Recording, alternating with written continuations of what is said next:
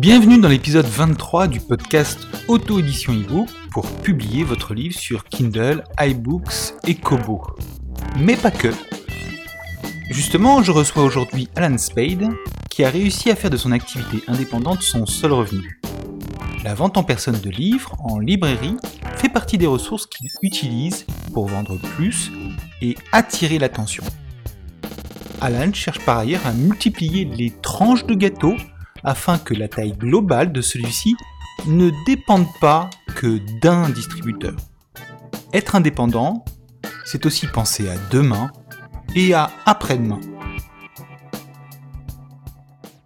Bonjour, aujourd'hui j'ai le plaisir de recevoir Alan Spade, qui est auteur auto-édité et qui est en fait éditeur indépendant depuis bientôt deux ans avec uniquement cette euh, source de revenus. Bonjour Alan. Bonjour euh, Cyril. Merci de m'accorder cet entretien. Est-ce que tu peux nous décrire un petit peu tes univers euh, d'auteur? Et puis on va embrayer après sur l'auto-édition. Oui.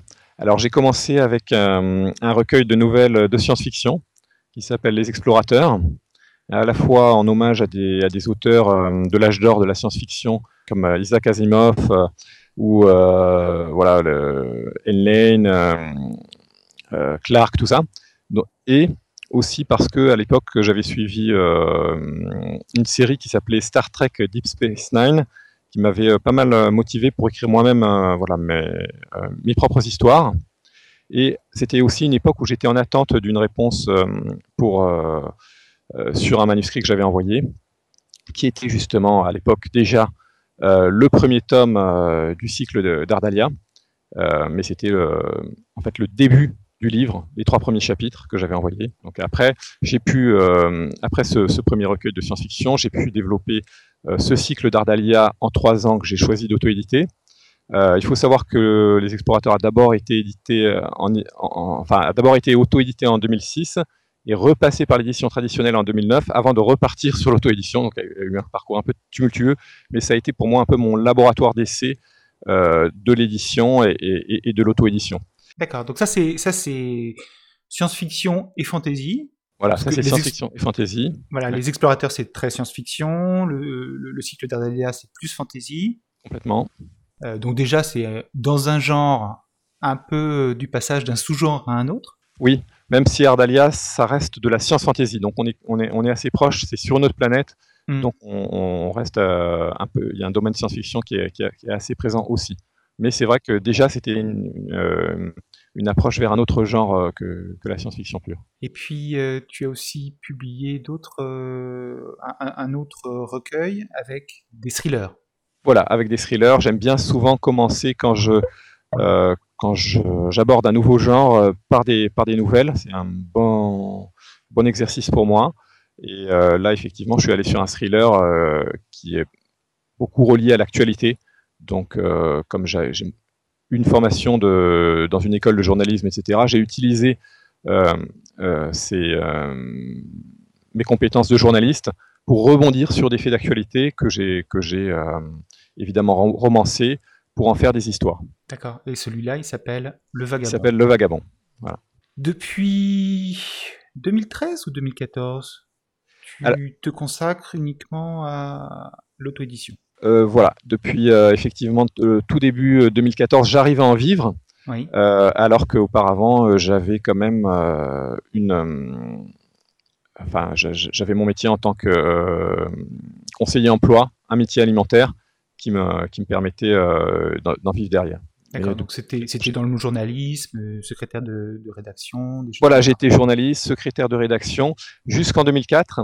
Et à partir de 2006, j'ai fait une reconversion vers le conseil à l'emploi, euh, voilà, qui a, ça a duré pendant. Euh, bon, j'en parle assez peu sur mon blog, euh, parce que c'est vrai que c'est pas forcément relié à ce que, à ce que je faisais. Mm-hmm.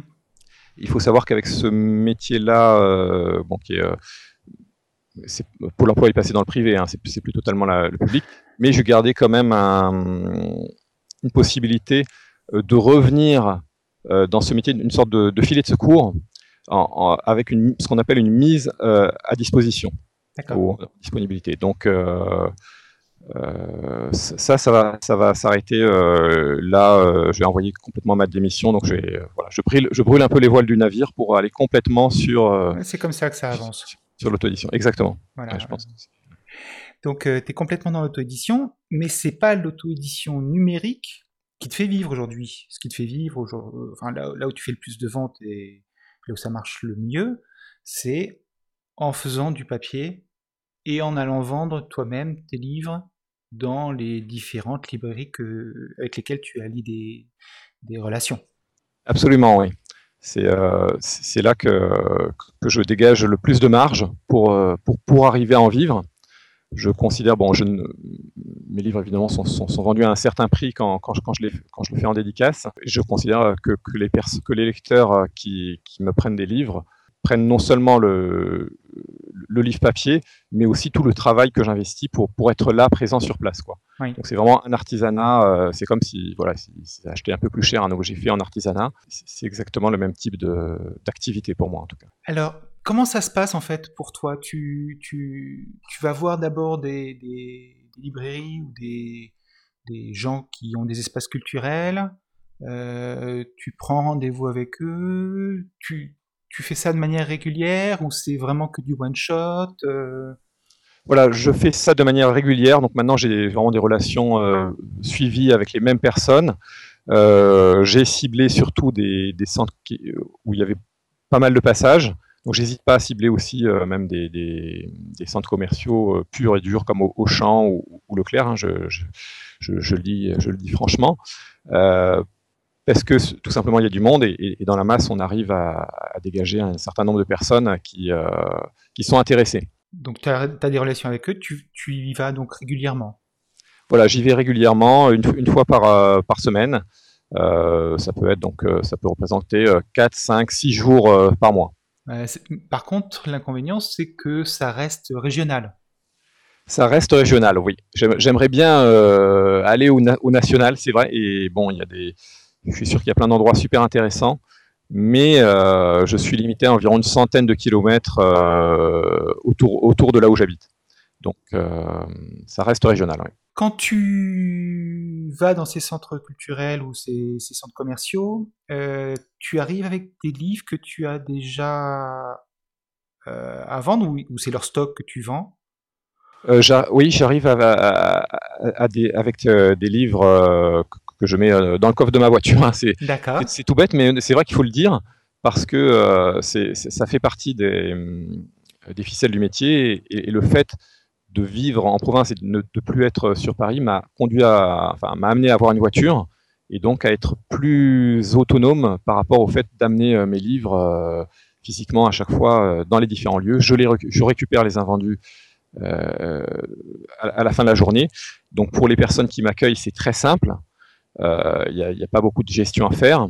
Et, euh, c'est comme ça que ça marche. Et, moi, je ne fais pas de dépôt-vente, c'est-à-dire que je ne laisse pas mes livres sur place pour éviter euh, d'avoir une, gestion trop complexe à faire avec tel livre est, resté là, n'a pas encore été vendu. Il faut, la problématique de gérer un stock pour toi. Voilà. Et puis de récupérer le paiement des livres vendus ou pas vendus quand tu les laisses en dépôt-vente aussi. Voilà, c'est ça. ça. je m'évite cette problématique-là. Je ne fais, euh, si quelqu'un chez lequel je, dédicace me prend des livres en compte ferme, ça sera à lui de, se charger de les vendre, mais euh, je, ne, les laisse pas en dépôt-vente après, euh, après mon passage. C'est un peu dommage pour, les lecteurs. Ça serait bien qu'on ait en France, comme on a dans certaines librairies indépendantes aux États-Unis, des, des espresso book machines, hein, les, les EBM, qui sont des machines qui permettent de fabriquer directement des livres papier il y en a à la demande sur place. Il y en a, je crois qu'il y en a une euh, dans la région nord. Euh, j'ai vu passer des, oui, tout à fait. articles euh, en on en a avril. on en a six en France. Ah. Mais d'après ce que j'ai vu, il y a un site hein, qui regroupe toutes ces machines-là. elles ne sont pas dédiées à, des libraires, ce qui montre d'ailleurs bien le, la différence d'état d'esprit entre la France et les États-Unis. C'est-à-dire qu'en France, c'est plus pour des universités, des, des, choses comme ça. Euh, alors qu'aux États-Unis, on a, on a quand même quelques, quelques libraires indépendants qui se sont dit bon, ben, je, vais, je, je veux avoir un stock de livres, enfin, je veux avoir le plus de livres possible. Et, ne pas avoir jamais, de stock. Voilà, euh, tout, tout, en évitant du stock et, et, ne jamais dire non, ne jamais répondre non finalement à un lecteur qui vient me dire je veux tel livre. Oui. Euh, il suffit que, que, que, je demande à l'éditeur le fichier PDF et, et j'ai plus qu'à l'imprimer. quoi. Donc c'est un peu ces démarches-là qui font euh, aux États-Unis qui, qui, est intéressante. Ah oui. il, y a, il, y a, il, y a, aussi une librairie qui s'est ouverte à Las Vegas ou Dallas? Oui. Ça finit par As. Oui, oui, c'est Las Vegas, oui, tout à fait. c'est Las Vegas. The où, White Block. Ouais. Voilà, où ils ne vendent que des livres d'indépendants. Oui. Auto-édités. Euh, alors, je, euh, non, c'est pas eux. Euh, ah, c'est pas eux. Euh, Las Vegas, ils ont l'Espresso Book Machine. Oui. Euh, et il y a un autre, euh, il y a une autre librairie effectivement qui qui vend que que des livres d'auto-édités. Effectivement, là, c'est un autre concept où les les auto-édités louent des, des rayons. D'accord. et c'est ça qui leur, leur permet d'avoir leur, leur, livre là-bas.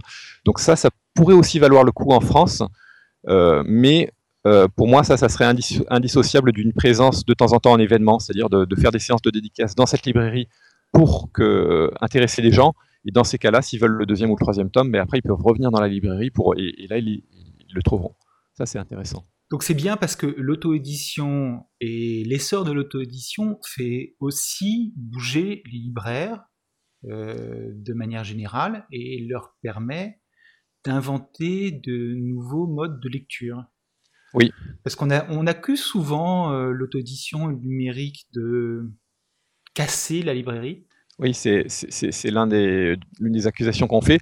Alors que, bon, c'est vrai que pour, pour, les, pour les libraires euh, qui. Enfin, en fait, les libraires sont très liés au marché de l'édition traditionnelle. Pourquoi? Parce que le marché de l'édition traditionnelle, contrairement à l'auto-édition, c'est un marché de lecteurs, euh, on va dire, ponctuels, qui ne sont pas euh, des hardcore lecteurs, c'est-à-dire des, des, lecteurs qui lisent, euh, qui lisent le plus. Ce sont des lecteurs qui vont aller vers l'événement, vers un livre d'actualité, etc. Et ça, c'est très adapté aux ventes en librairie. Et quand il n'y a, pas, a pas énormément de stock, on va mettre les livres qui, qui vont plaire. Oui. Euh, et, et c'est vrai que l'auto-édition va plus vers, et c'est pour ça aussi que euh, Kindle Unlimited euh, mar marche bien aux États-Unis. Euh, oui, c'est parce que ça, s'adresse à, à, un lectorat qui lit beaucoup. Exactement. Et qui, qui, qui, est le, voilà, le lectorat aussi des, des auteurs auto-édités. Qui est aussi ouais. le lectorat des auteurs auto-édités, puisque euh, ce qui compte, c'est d'avoir plusieurs livres qui sont lus quand on est mid-lister voilà. ou, ou, ou, tout petit. Voilà, ce sont des lecteurs qui vont faire l'effort de rechercher un auteur et de le suivre sur Internet, etc. Et euh, évidemment, ce n'est pas tout le monde, mais effectivement, ça, permet à, pas mal d'auteurs auto-édités d'en vivre aujourd'hui. Alors, on a beaucoup parlé de librairie et d'espaces euh, commerciaux culturels, mais tu fais aussi un petit peu, enfin, tu fais aussi un petit peu, qu'est-ce que je dis comme bêtise? Tu fais aussi de l'auto-édition en numérique, et là, comme pour, euh, ça me semble naturel, tu es aussi très large. Donc, tu voilà. auto-édité, euh, aussi bien sur Kindle que sur Kobo, que sur iBooks. Euh, tu as peut-être été un moment aussi sur Chapitre. Oui, oui, j'y ai été. Euh, j'ai testé. Hein, bon, après, c'est vrai que le système de, de, comptabilité de Chapitre ne me convenait pas, donc ce qui fait que j'ai rétro-pédalé pour Chapitre. Mais je, je, vais effectivement sur le plus de plateformes différentes parce que j'estime que c'est dangereux de, de, de, de ne dépendre que d'un seul euh, revendeur en ligne. Euh, c'est aussi mon passé qui parle, hein, puisque moi j'ai été euh, donc journaliste dans pigiste et j'avais déjà travaillé pour des grands groupes. Il m'est arrivé de travailler exclusivement pour, cer pour certains groupes de presse. Oui, c'est horrible le jour où. Voilà, et le, et, et le, jour effectivement où il y a un autre rédacteur en chef qui débarque, ça, ça, ça peut vite devenir horrible. Donc donc, euh, c'est à cause de ce passé-là que, maintenant, je, suis devenu évidemment beaucoup plus méfiant et, euh, j'essaye d'avoir plusieurs euh, revendeurs en ligne. J'avais même à un moment monté ma propre petite, un petit site pour les auteurs auto-édités qui s'appelait Babel Pocket. où je, je, leur permettais, en fait, c'était presque un site rêvé pour un auteur auto-édité, puisque c'était eux qui recevaient directement l'argent. Moi, je ne recevais rien. Quand il, y, avait une vente, ça passait par, par, par leur propre compte. Et, et donc, le but, c'était de regrouper euh, des auteurs auto-édités sur un site qui ne soit pas dédié à des auteurs. Je ne voulais pas faire l'erreur, par exemple, qu'a fait lulu.com, où on a un site où on sent vraiment que le site est, fait pour, euh, pour, les, pour les auteurs, mais pas trop pour les lecteurs. Alors qu'Amazon, lui, a fait un site vraiment pour les lecteurs. J'ai voulu faire pareil pour Babel Pocket en mettant vraiment euh, en, valeur les livres en ligne sur ce site. Bon, c'était quand même n'étant pas webmaster, ça a capoté parce que voilà, il faut, il faut derrière, il aurait fallu que j'ai un ingénieur derrière. Euh, voilà. C'est problématique de compétences et puis après c'est un boulot qui t'occupe tout le temps. Hein. Voilà, c'était un boulot énorme ce, site. Donc euh, je sais que Mark Cocker euh, a fait la même chose avec beaucoup plus de succès aux États-Unis parce que Smashwords c'est quand même un site qui a quand même. oui, oui, à l'origine c'est quand même un, un site qu'il a créé pour lui presque. Oui, euh, au, début, en tout cas, j'ai lu son interview euh, qui date euh, d'un certain temps sur le, blog de, de Joe Conras. au début, il y avait genre 2000, 3000 personnes, c'est passé à 6000 la première année, mais là, là, là, il a 3000, il a 300 000 e-books dans, son site, donc c'est quand même énorme, quoi. Pour, pour, pour, dire, Kobo, on a, on a environ 400 000, donc un peu moins de 500 000 en tout cas, mais il, n'est pas loin de Kobo en fait, donc euh, c'est un sacré boulot pour, pour une seule personne euh, comme ça qui était auteur. Il, avait un livre lui-même et euh, il, a développé tout ça. Donc il avait, il avait un, un ingénieur avec lui, donc c'est différent. Bon, et maintenant il est distributeur en plus, donc voilà, il, distribue sur, sur toutes les plateformes hors Kindle. Tout à fait. Parfois, il est obligé d'en enlever certaines. Mais... donc, toi, toi les, les éditions numériques, euh, bah, sur Kobo et sur iTunes, tu le fais en direct ou tu le fais en passant direct. Tu le fais en direct, d'accord. Donc ça te permet d'avoir un contrôle plus fin sur. Euh, voilà, sur euh, mes promotions, les, ouais, voilà, les, les, ventes aussi évidemment, le, relevé des ventes chaque jour et puis les, les paiements tout simplement. Hein. C'est-à-dire qu'on est, on est payé en mensuel, voilà. Oui, c'est vrai que c'est vrai que le retour sur les ventes quand on passe par une par un distributeur, on a un retour sur les ventes qui est plutôt global que jour à jour. Oui, et ça, c'est. Euh, ça, c'est un problème. C'est un problème. C'est un problème. Bah, tu, tu, es, alors, je dis que tu es large parce que bientôt. Enfin, non, tu es déjà une multinationale. tu as aussi euh, trempé les eaux dans, trempé les pieds dans les eaux américaines en faisant des traductions, en faisant faire des traductions et en faisant des traductions toi-même. Oui. Euh, où est-ce que je voulais en venir avec tout ça? Euh, Tu es large, tu vas aussi à l'étranger. Oui, oui, oui. Euh, bon, et, comme tu es, alors oui, et je, continue à filer, excuse-moi. Euh, comme tu es aux États-Unis, tu as essayé des systèmes de promotion dans ces pays-là. Systèmes de promotion qui n'existent pas de la même manière en France et avoir le retour sur ton investissement, enfin savoir être capable de mesurer ton retour sur investissement quand tu vas voir, euh, quand tu fais une promotion euh, avec BookBub ou avec d'autres euh, prestataires, bah, c'est indispensable. Oui, oui. Et si tu as des chiffres mensuels, tu peux pas t'en rendre compte. Oui, c'est vrai qu'on ne peut pas adapter aussi bien la, stratégie, savoir exactement quand on va arrêter la promo, regarder les, les, courbes de vente pour savoir si ça fléchit, etc. Donc Là, c'est là aussi, c'est l'avantage d'être d'être indépendant et d'être en lien direct avec chaque euh, chaque plateforme. Est-ce que tu as une préférence en termes de plateforme? Est-ce qu'il y a une plateforme qui te fait gagner plus d'argent que l'autre et... Oui, euh, c'est sûr que euh, Amazon reste incontournable et, il me fait gagner quand même nettement plus d'argent que les autres. Donc, euh, ils, ont un système de classement. On peut penser que c'est lié au fait qu'ils aient un, nombre de titres euh, hallucinant par rapport à, la concurrence, hein, plus de 3 millions euh, d'e-books, qui leur permet d'avoir plein de sous-catégories, qui permet aux, auteurs de, développer un petit peu le marché de niche. Et pour prendre un exemple, moi, il y a un aspect préhistorique dans ma trilogie Ardalia, donc je peux, je peux mettre en mot-clé préhistoire, etc et essayer ensuite euh, d'avoir des gens qui, recherchent euh, des choses sur la préhistoire. Donc ça permet vraiment de, développer assez finement son, lectorat.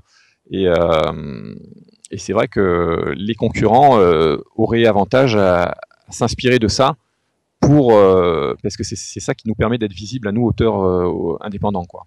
Oui, c'est vrai que si on regarde la boutique iBooks par exemple, euh, on n'a pas beaucoup de niveaux de classification dans les catégories. Ils utilisent essentiellement la classification BISAC, une classification américaine, et on a l'impression qu'ils s'arrêtent aux deux premiers niveaux quoi. Voilà. Alors qu'il faut savoir qu'Amazon, ils ont par exemple une catégorie qui va être lecture en 15 minutes. Vous cherchez une lecture en 15 minutes, vous avez une catégorie, euh, voilà. Donc ça, c'est. Ils ont aussi des catégories euh, science-fiction et fantasy, fantasy, fantasy. Euh... Pendant qu'on parle, je vais essayer de trouver tout ça. Ouais. Euh, je vais essayer de trouver un exemple, mais voilà, je vais aller sur ta page Amazon.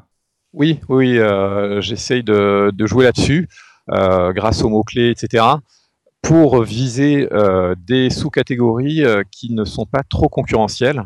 Mhm. Euh, donc ça, c'est une stratégie effectivement que qu'un auteur euh, comme euh, Nick Stephenson met en avant. Oui. Bon, tout le monde le met en avant. Oui, donc là, par exemple, le, tome 1 du cycle d'Arcalia, Le souffle d'Aloès, il est numéro 28 dans boutique Kindle, ebook Kindle, SF Fantasy et Terreur, cycle. Oui. Et une catégorie qui n'existe que chez Amazon. Voilà. Et en étant 28e, bah, si quelqu'un va voir le top 100 de la catégorie, tu as de la visibilité.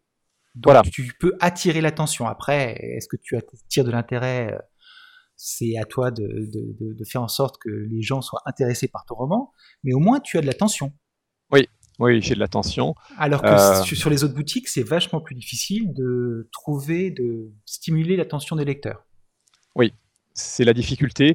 Euh, Kobo met quand même certaines choses en place. Euh, euh, des fois, pour, pour, des auteurs indépendants, il y a notamment Kobo Next, je crois, qui existe, qui permet des fois à, certains auteurs indépendants d'être vus. Ça dépend aussi beaucoup de, de la relation avec eux. Et il faut arriver aussi à mettre des relations de confiance en place avec ces revendeurs en ligne. Mais oui, c'est le, fait que mécanique, enfin, que structurellement ça existe sur Amazon, ben, tout de suite ça, permet euh, mécaniquement euh, cette visibilité. Hmm. Donc ça, ça c'est quelque chose qui manque vraiment euh, à la concurrence. Mais ça n'empêche pas la concurrence pour toi d'être quand même une part pas inintéressante de tes ventes, de tes lecteurs, etc. Oui, le fait que Kobo, par exemple, permette au-delà de, de 9,99 euros, de continuer à, percevoir 70% du revenu, euh, donne plus de souplesse. iBooks aussi. Hein. Voilà, iBooks aussi. Euh, et donc, ça, ça, donne plus de souplesse. On, peut euh, envisager de, faire vraiment des longues séries et, de les mettre ensuite, de, les regrouper. et, de dégager une marge intéressante. C'est dommage que voilà, Amazon n'ait pas eu l'idée de, se dire que pour, pour, des, pour des séries de livres, on, pouvait avoir envie de les vendre euh, au-delà de, de 9,99€. Euh, euh, voilà. pour une série où on a 800 pages ou 900 pages. Voilà, même des fois ça peut aller oui, plus loin, 1500 pages. Enfin, on, peut imaginer voilà, des séries très longues, de même de 7 ou 8 livres policiers avec, avec, les mêmes personnages et, et qu'on regroupe tout ensemble. Faire un groupement, oui. Voilà. Donc là, Amazon force les, les auteurs à, à, faire des regroupements moins important sur les livres pour, pour ne pas dépasser les, 9,99 et, euh, quelqu'un comme Joe Condras par exemple fait des regroupements par trois de ses livres policiers. Ça peut d'ailleurs être une stratégie par rapport à, Kindle Unlimited puisque euh, Kindle Unlimited maintenant paye à la page et donc euh, plus on a des livres des, de, grande taille, voilà, mieux on sera payé. Donc on peut effectivement avoir cette idée de, de regrouper pour euh, rendre ces livres exclusifs à Amazon et euh, avoir ces, regroupements exclusifs, tout en gardant les, livres individuels sur toutes les plateformes, ce qui nous permettrait de, garder les livres euh, pour tout le monde. quoi. Hmm. Est-ce que ça veut dire que toi, par exemple, sur Kobo et, iBooks, tu as des, regroupements de plusieurs tomes? Qu'on ne trouve pas sur Kindle parce que sur Kindle, il permettrait pas de, oui, j'ai la, j'ai la trilogie que j'ai, que j'ai regroupée euh, sur, euh, euh, sur Kobo et iTunes et, Google donc qui, est vendu plus cher, qui est vendu à 12,49. Oui. donc que, que, je ne vends qu'exclusivement sur ces sites-là et pas sur Amazon. D'accord. Ce qui me permet, voilà, même si j'en vends un petit peu, d'avoir vraiment une marge intéressante. Voilà, donc c'est une exclusivité, mais c'est une exclusivité qui ne ressemble absolument pas à KDP Select. Voilà, exactement. C'est dans le sens inverse de KDP Select. Je crois qu'on a tout intérêt euh, à, sortir des sentiers battus quand on est euh, dans, dans l'auto-édition euh, et quand, on veut rester indépendant. Après, là, j'envisage quand même, comme le marché américain est particulièrement dur à percer, et au point que j'ai dû mettre le premier tome de mon cycle en ce qu'on appelle permafree, c'est-à-dire gratuité permanente. Gratuit permanent. Voilà. donc sur, sur Amazon.com et États-Unis.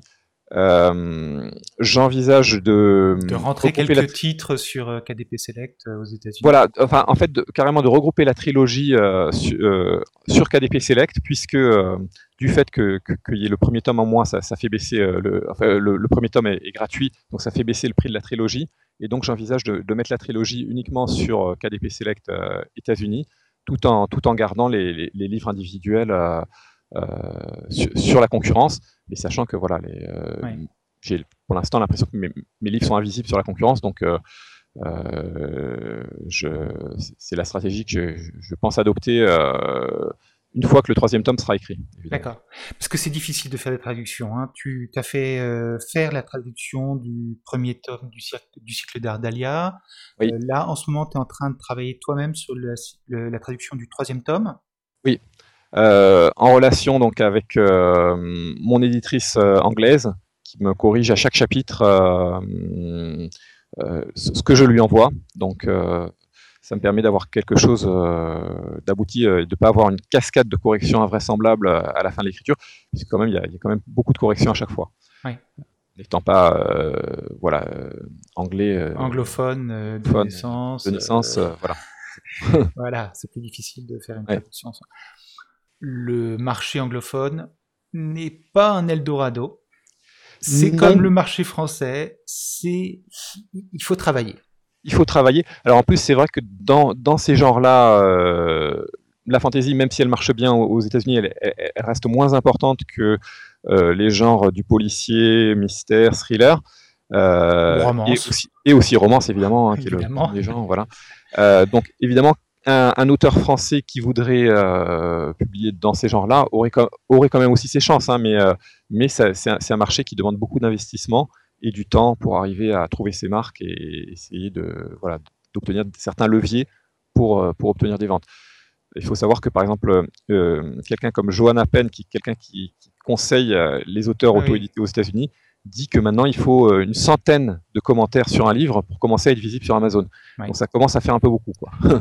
En France, on en a encore à. Allez, il suffit d'en avoir 10. Voilà.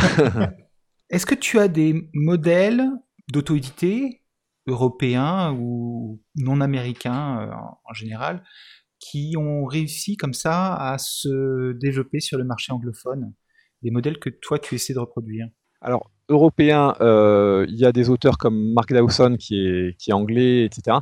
Euh, après, euh, j'ai pas vraiment de modèle, par exemple, français euh, sur, l'auto-édition que, que, j'essaye de copier. c'est vrai que c'est plus des modèles anglo-saxons que voilà, j'essaie de, de, voir leur évolution et, de m'inspirer de, de, ce qu'ils font. Passer d'un genre à un autre, est-ce que c'est facile? Parce que tu étais donc euh, d'abord dans la science-fiction fantasy, qui sont deux genres qui sont euh, voisins. Hein oui. Et puis tu disais toi-même, ton le site d'Ardalia, c'est de la fantasy mis dans un monde de science-fiction. Et avec euh, Le Vagabond, tu es passé en thriller. Est-ce que tu as réussi à faire passer des lecteurs de l'un à l'autre, d'un genre à un autre, ou est-ce que tu penses que tu en as perdu beaucoup? Enfin, ils sont pas passés? je pense que j'en ai pas eu beaucoup qui sont passés d'un genre à l'autre. Enfin, quelques-uns quand même. Bah, c'est déjà ça. Voilà, c'est déjà ça.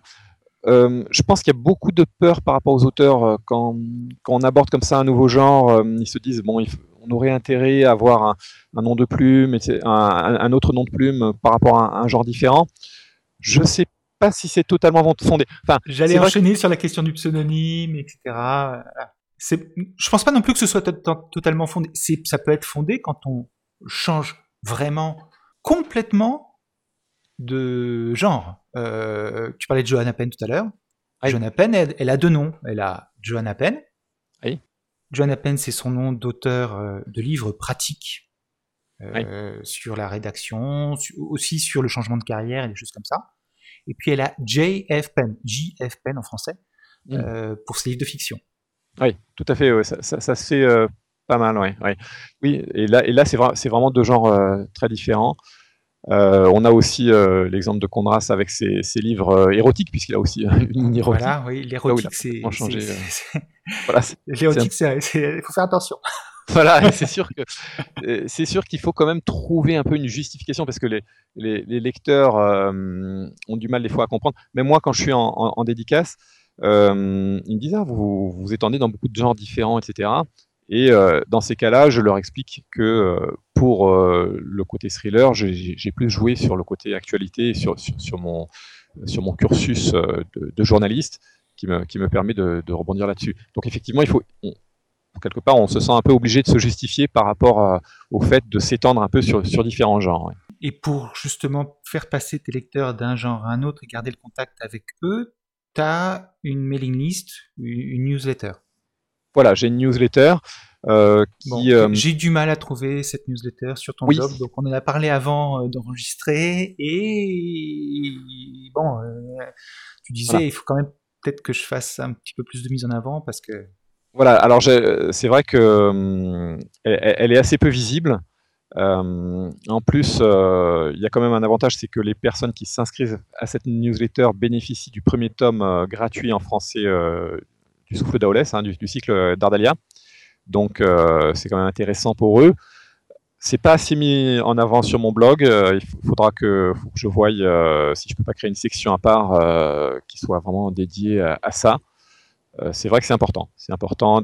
C'est ça qui nous permet d'être indépendants et d'être indépendant même par rapport aux revendeurs, donc de, pouvoir dire voilà mon livre est sur telle, telle ou telle plateforme sans, discrimination. Et, voilà. Hmm.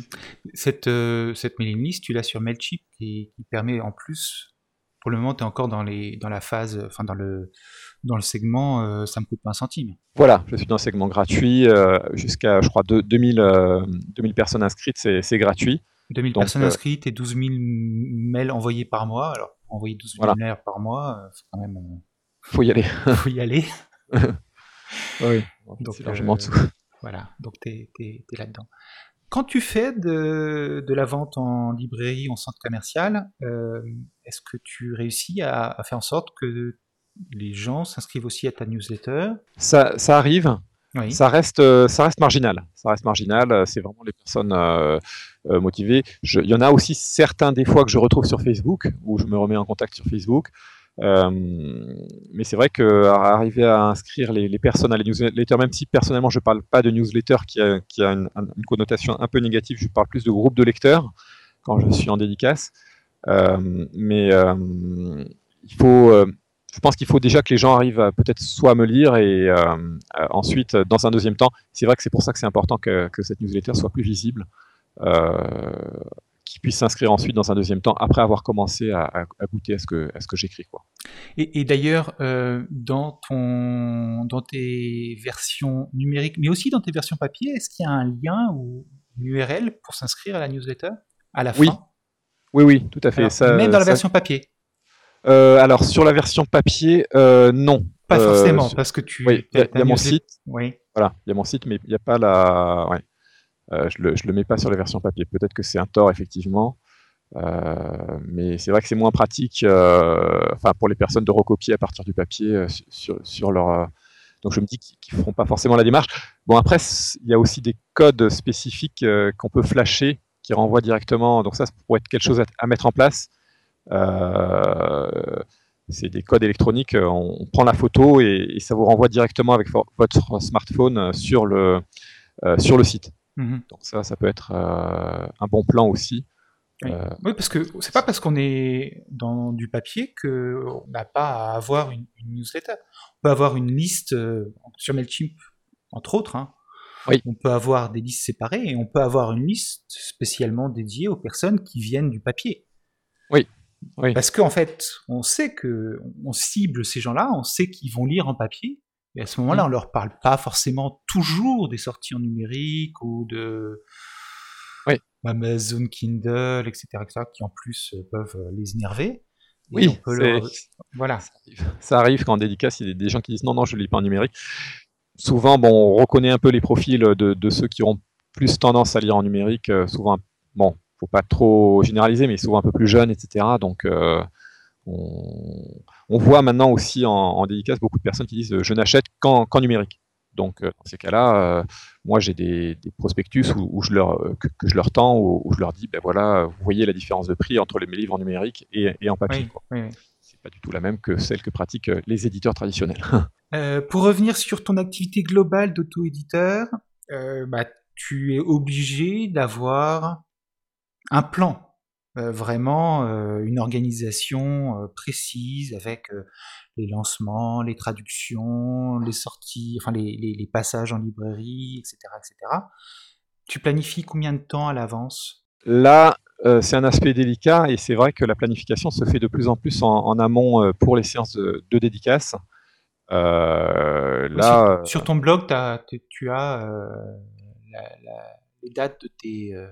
Voilà, les dates des dédicaces jusqu'en novembre pour l'instant. Euh, donc euh, il y en a d'autres euh, voilà, qui, vont arriver bientôt pour décembre. J'ai Mais... un, samedi 13 février. C'est samedi 13 février 2016 déjà? Oui, oui, oui. Ça c'est. tu as déjà des, des voilà parce que justement un planning jusqu'en jusqu'en février. Voilà, parce qu'en fait, cet endroit-là, Carré Sénard, j'ai essayé d'obtenir une séance de dédicace en décembre, mais ils étaient full. Donc euh, ils, sont déjà, pratiquement complets pour, euh, le mois de décembre, ce qui, est une gêne évidemment pour moi parce que euh, je, n'aime pas trop préparer trop en amont mes, séances. mais bon, j'ai toujours moyen de, rebondir avec des, des hauts champs où, là, la demande sera moins importante parce que c'est quand même un travail assez, fatigant d'aller dédicacer dans, ces grandes surfaces. Donc il y, a un peu moins de concurrence. Mais c'est vrai que le fait qu'il y ait de plus en plus d'auteurs qui, font ça et, que l'édition traditionnelle incite beaucoup leurs auteurs à, le faire aussi, euh, rend les choses plus difficiles. Mhm. Donc ça, c'est l'aspect euh, planification de tes passages dans les, espaces culturels et les, centres commerciaux pour faire des dédicaces. Euh, j'imagine que pour le travail d'écriture, la traduction, la création, de l'écriture de nouveaux romans, etc., tu planifies aussi euh, quelques mois en avance euh, ce que tu fais? Oui, oui, euh, je mmh, j'essaye de, voir à peu près quand un livre va sortir. Je ne fais pas systématiquement de, précommande, ça, ça, va dépendre des, plateformes. C'est vrai que sur, sur, Amazon, je ne suis pas sûr que ça soit très, très utile. Ça, peut même apparemment jouer, se retourner contre les auteurs qui le font, parce que en fait, on a, les. On a eu un exemple récent dans le groupe, dans un groupe oui, où on est présent. Le problème aussi, c'est que c'était une précommande deux jours avant, quoi. Ouais. Ouais. Ouais, c'était. Ouais. Mais, la précommande est à utiliser avec discernement. Et je pense que, par exemple, pour un, livre, enfin bon, là tu l'as déjà écrit, cycle d'Ardalia, mais pour un livre comme le cycle d'Ardalia, oui. avoir le premier tome, et puis tu sais que tu vas avoir un deuxième tome, et tu sais quand est-ce que tu vas pouvoir le sortir. Commencer à le mettre en, en précommande, c'est bien, parce que l'idée c'est surtout d'enchaîner comme ça mm. les, ventes de livres et, de conserver le lecteur, euh, parce que ton lecteur va pas forcément s'inscrire à une newsletter, donc il ne sera pas forcément au courant. Mais si par contre il voit qu'il y a déjà un autre tome qui est en précommande, bah, il peut déjà euh, s'inscrire. quoi. Voilà, voilà, c'est, pas, on est, là on n'est pas sur une stratégie de pic de vente, mais sur une stratégie de fidélisation, effectivement, voilà. en mettant très tôt les, les précommandes pour euh, que voilà qu'on ait, qu'on ait un vrai suivi et que les lecteurs soient en confiance et, continuent à, nous suivre. C'est, une autre stratégie aussi. Dans toutes les stratégies que tu as pour euh, percer le marché américain, il y a aussi, euh, récemment, tu t'es mis à publier au fur et à mesure, republier en fait, euh, le tome 1 du cycle d'Ardalia sur Wattpad. Oui, Oui, parce que c'est une plateforme qui, regroupe beaucoup de monde. Quand on regarde les, statistiques de, enfin de lecture des livres, on s'aperçoit que ben, c'est vraiment le monde entier, enfin l'Afrique, etc., l'Inde, on, on, peut trouver pas mal de pays qui, qui, téléchargent. Donc ça permet de toucher des lecteurs un peu partout. Et euh, c'est vrai qu'on a eu un exemple bon, qui, euh, qui est toujours. Il faut toujours se méfier des exemples d'auteurs qui réussissent très fort. Parce que euh, ça attire derrière beaucoup de monde. Oui. et c'est pas forcément reproductible. Exactement, c'est pas forcément reproductible. Mais je, je, je, tente quand même le coup pour, pour essayer de trouver du monde parce que voilà, je pense que. Oui, ton objectif à toi, c'est surtout de développer ton lectorat et ensuite. Voilà, voilà, surtout sur, voilà, sur, le, marché américain. Je, je, ne, je, ne, fais pas dédicace aux États-Unis, donc c'est difficile. Je, les, euh, je, ne suis pas en porte-à-faux par rapport à des livres que je mettrais gratuits en numérique, que je revendrai en, en, papier là-bas. Donc c'est, ça, ça, me rend plus libre par rapport à ma démarche euh, aux États-Unis. Voilà, donc ça fait vraiment beaucoup de d'axes différents de développement euh, en France, en Europe, dans le monde entier. Euh, essayer par tous les moyens possibles et imaginables de développer euh, son lectorat pour pouvoir ensuite euh, avancer sereinement sur, sur de nouveaux livres. Voilà. c'est vrai que j'essaye comme ça toujours de trouver des terrains où, je peux trouver du monde pour ensuite, quand je lance quelque chose, voilà, que, déjà avoir préparé le terrain. Donc ça c'est important pour moi parce que c'est vrai que je, suis un auteur qui, euh, qui fait attention à ses livres. Je suis pas un auteur très productif, mais euh, j'aime bien euh, quand, quand, quand, je laisse, quand je lance des choses arriver à, à, ce que ça soit pas simplement des bouteilles à la mer, mais qui, qui est quand même que ça soit focalisé sur voilà sur des destinations précises. Ouais, l'idée c'est de durer, c'est d'avoir une stratégie, enfin de, de, penser pas seulement à un livre que tu as écrit précédemment, mais de voilà c'est ça, c'est vraiment d'avoir cette stratégie à long terme qui permet, euh, s'il y a des retournements de marché, etc., euh, on n'est pas, on n'est pas piégé. On, Mais parce des retournements de marché, il y en a tout le temps. Hein. Il y a Oyster qui vient de fermer. Alors, Oyster, c'était uniquement pour les États-Unis. C'était une petite plateforme. Enfin, c'était la moins importante des trois premières euh, plateformes de forfait de lecture. Oui mais elle a disparu d'un coup du jour au lendemain. il y a un million de livres qui sont plus disponibles, enfin qui sont plus oui. disponibles. Oui, et on sait que Scribd aussi a eu des problèmes avec ses, ses, ses, romans, euh, enfin ses livres de romance, euh, de, voilà, qu'ils ont euh, évacués du site parce que ça, leur revenait trop cher. Donc évidemment, ça prouve bien, ça prouve bien quand même que le modèle de, souscription électronique est loin d'avoir trouvé son équilibre. Ah bah, euh, moi, je pense pas que Kindle Unlimited rapporte de l'argent à, Amazon. Hein. Je, ne le pense pas non plus. je pense que c'est un loss leader qui, qui, le font pour, euh, bah, parce que les gens qui restent sur Kindle euh, vont racheter des livres. Les livres qui sont sur, les gens qui sont sur Kindle Unlimited, ce sont des gens qui lisent beaucoup. Oui. Et, c'est les... les plus gros lecteurs. Oui, c'est les plus gros lecteurs. Et ce sont des gens qui vont lire des livres sur Kindle Unlimited et qui vont acheter des livres qui ne sont pas sur Kindle Unlimited. Ah oui, c'est des gens qui veulent en avoir pour leur argent, donc ils vont, ils vont, ils vont télécharger beaucoup. Ils veulent, ils veulent que les 9,99€ ou les 9,99$ qu'ils mettent euh, soient rentabilisés. Donc euh, évidemment, pour, euh, pour, Amazon, ça n'est pas rentable directement. Amazon se sert des ventes indirectes et c'est là toute la, la, complexité du truc pour, pour les auteurs parce que euh, Amazon n'est pas sur la même échelle que, que, les autres plateformes qui, qui, elles, se contentent de ne faire que de l'e-book. Voilà. C'est l'un des aspects qui fait que, euh, pour l'instant, il y a quelque chose d'assez factice dans, dans cette nouvelle économie qu'a mis en place Amazon. Euh, le fait que un, livre emprunté via Kindle Unlimited rapporte autant qu'une vente en, termes de visibilité, enfin, on ne sait pas si c'est exactement autant, mais on sait que ça, ça, génère un boost sur la visibilité. Donc, euh, euh, c'est assez factice. Et en fait, l'un des moyens de le démontrer, c'est de se dire que si un livre, euh, par exemple, avait besoin de 100 ventes pour atteindre, je sais pas, la cinquième place sur le marché français, 120, 120 par jour, avant Kindle Unlimited, si, ce livre était vendu à 3 euros, l'auteur l'auteur reçu 2 euros fois, fois 100, donc 200 euros par jour. voilà, 200 euros par jour. Et alors qu'avec Kindle Unlimited, il va peut-être recevoir qu'un euro. voilà, c'est ça, ça, va être une somme bien moindre, quoi. Oui, ce sera peut-être partagé en deux. Il y aura peut-être 100 euros de vente et voilà. 0 euros de Kindle Unlimited. Voilà, ce qui veut dire en termes pratiques, tout simplement, que Amazon met moins d'argent, enfin redistribue moins d'argent sur sa plateforme Kindle euh, qu'auparavant, euh, à, tous les auteurs, que ce soit auteurs euh, même traditionnels, puisque tous les auteurs, même ceux qui ne participent pas à Kindle Unlimited, sont impactés par le fait que les classements euh, des livres Kindle Unlimited euh, soient meilleurs que, les livres qui, n'y sont pas. Et puis euh, Amazon nous a prouvé au mois de juillet, au mois de juin, qu'il pouvait changer sa politique du jour au lendemain. Oui. le fait du roi. Voilà, c'est le fait du roi. c'est le fait du roi. Avant, on avait un système qui vous payait quand le lecteur avait lu plus de 10% du livre. Dans les 10%, vous pouviez avoir la table des matières, un forward, une préface, etc. Ce qui faisait qu'il y avait des gens qui avaient trouvé le moyen euh, astucieux de faire des petits livres où il y avait euh, un livre de 30 pages et 3 pages de, table des matières. Euh, d'accord. Ils avaient joué le système, mais... Il y a beaucoup de trucs aussi, le système.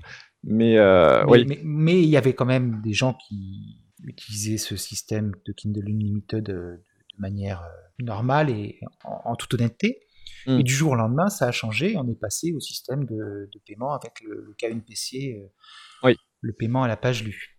Oui, et c'est à partir de ce moment-là que sur mon blog, j'ai été plus, plus virulent, on va dire, contre Amazon, parce que euh, je me suis rendu compte que ce système-là s'adressait vraiment à des romans longs.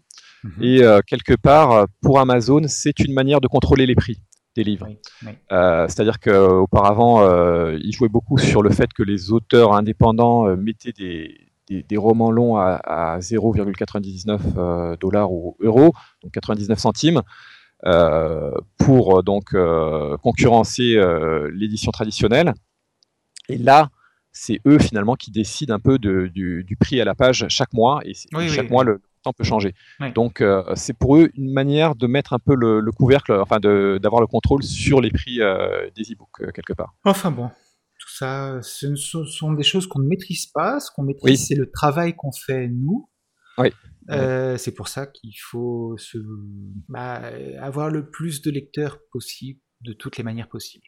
Oui, complètement. Et je pense que tu es bien engagé voilà, je suis bien engagé. Je pense qu'il faut se focaliser sur le plaisir qu'on a à écrire. Il y a l'aspect marketing qui est important, on en a beaucoup discuté parce que forcément, ce podcast est suivi par des auteurs auto-édités.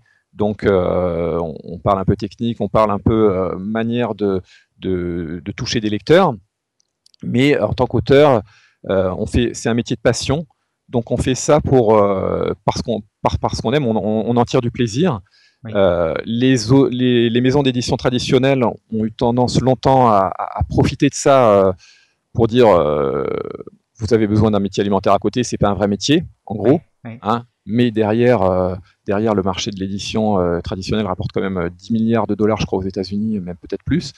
Donc derrière, on, a, on, voit quand même qu'il y a toute une industrie qui, qui, qui, exploite beaucoup les auteurs. Donc l'important, c'est de se focaliser sur le plaisir d'écrire et, derrière d'essayer d'en vivre. Euh, je pense que c'est quelque chose d'important dans, cette société de loisirs euh, qui, est la société d'aujourd'hui, de montrer que, de faire partie de cette évolution de la, société. Oui, il y a une chose que je ne dis pas assez souvent, c'est qu'on parle beaucoup de stratégie marketing, on parle beaucoup de stratégie d'édition, mais on est dans de l'auto-édition et au centre de l'auto-édition, il y a le livre. Le livre qu'on a écrit, le livre qu'on a porté, le livre qu'on a eu plaisir à, écrire, et le livre qui, qui, doit donner du plaisir aussi au lecteur. Ça, c'est quelque chose que je. Mais ça fait partie des axiomes qui sont. que je ne cite pas assez, quoi. Oui, oui, parce qu'en fait, on, doit s'amuser soi-même pour pouvoir aussi amuser le lecteur et et faire en sorte. Voilà, c'est vrai qu'on ne le cite pas assez parce qu'on est focalisé, euh, on a besoin d'en vivre, donc forcément on est focalisé sur, sur cet aspect-là. Mais euh, le plaisir doit rester au centre euh, parce que c'est ça qui est, qui est, notre motivation qui nous permettra de continuer dans, dans les jours difficiles où, on a plus de mal. Quoi. Oui, c'est vrai aussi. Écoute, Alan, merci beaucoup pour cet entretien, pour ton avoir partagé ton expérience en France et ailleurs euh, avec tout le monde. Merci à toi pour. Je sais que tu n'as pas d'actualité particulière en ce moment, pas de lancement prévu. Tu es surtout en train de travailler sur la traduction en anglais du troisième tome. Oui. Mais bon, j'invite tout le monde à, à, découvrir tout ce que tu as fait. Et pour une fois, je mettrai essentiellement des liens vers Kobo et iBooks. Super. pour euh, souligner un petit peu euh, ce, cet aspect des choses. Écoute, euh, je te souhaite plein de plaisir à, continuer dans ces voies-là et puis de faire en sorte que tu puisses en vivre mieux et que ça puisse à long terme être ton activité principale. Et n'hésite pas à me contacter et à revenir dans ce podcast pour reparler d'autres choses. Merci volontiers, je, je t'en souhaite tout autant hein, de réussite. Merci. À bientôt. Au revoir. À bientôt. Au revoir.